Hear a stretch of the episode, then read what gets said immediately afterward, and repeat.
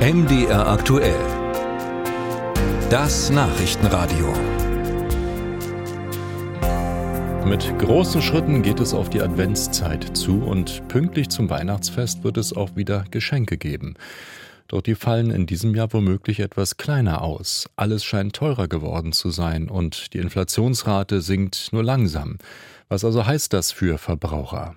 Unser Reporter Nils Buhler erklärt, wie stark und wo genau gespart wird. Der Einkauf im Supermarkt und die Heizkostenabrechnung. Nach wie vor belasten die hohen Preise viele Menschen. Wofür geben sie gerade weniger Geld aus? Ich begrenze mich in meiner Freizeit wahrscheinlich am meisten, was so Party, Barbesuche und sowas angeht. Am Monatsende bleibt sagen wir mal, fast nichts mehr über. Ne? Also das, was man sich früher auf der hohe Kante legen konnte, geht weg. Einfach zum Beispiel wenig Urlaub oder anderes Urlaub oder wenig ausgehen. Beim täglichen Einkauf. Da versuche ich auch zu sparen, wo es halt geht. Ne? Die teurere Bio-Variante, die nehme ich dann vielleicht eher nicht mehr. Dass Menschen den Gürtel enger schnallen, zeigen auch Befragungen des Instituts für Handelsforschung.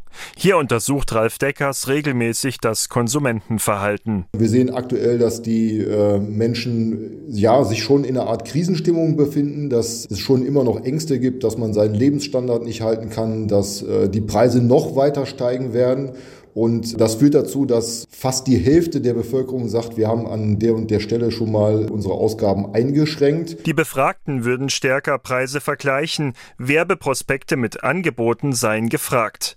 Auf Spontankäufe würde verzichtet, sagt Deckers. Wir sehen das zum Beispiel beim Blick auf die Aktionswochen, also auf äh, Black Friday und Co. Das war ja mal geplant als so ein Fest des Konsumrausches.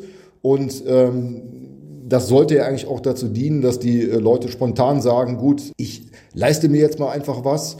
Und äh, der Anteil der Menschen, die sagen, ich gucke einfach mal, was gibt es an Black Friday und schlag dann einfach zu, der hat sich in den vergangenen zwei Jahren um die Hälfte reduziert. Spiegelt diese Stimmung der Menschen aber auch ihre wirkliche finanzielle Lage wider? Matthias Diermeier vom Institut der deutschen Wirtschaft beantwortet das so. Zum ersten Mal seit zwei Jahren sind zuletzt die Reallöhne wieder leicht angestiegen. Das bedeutet, in der gesamten Volkswirtschaft Deutschland sind die Nominallöhne stärker gestiegen als die Inflation.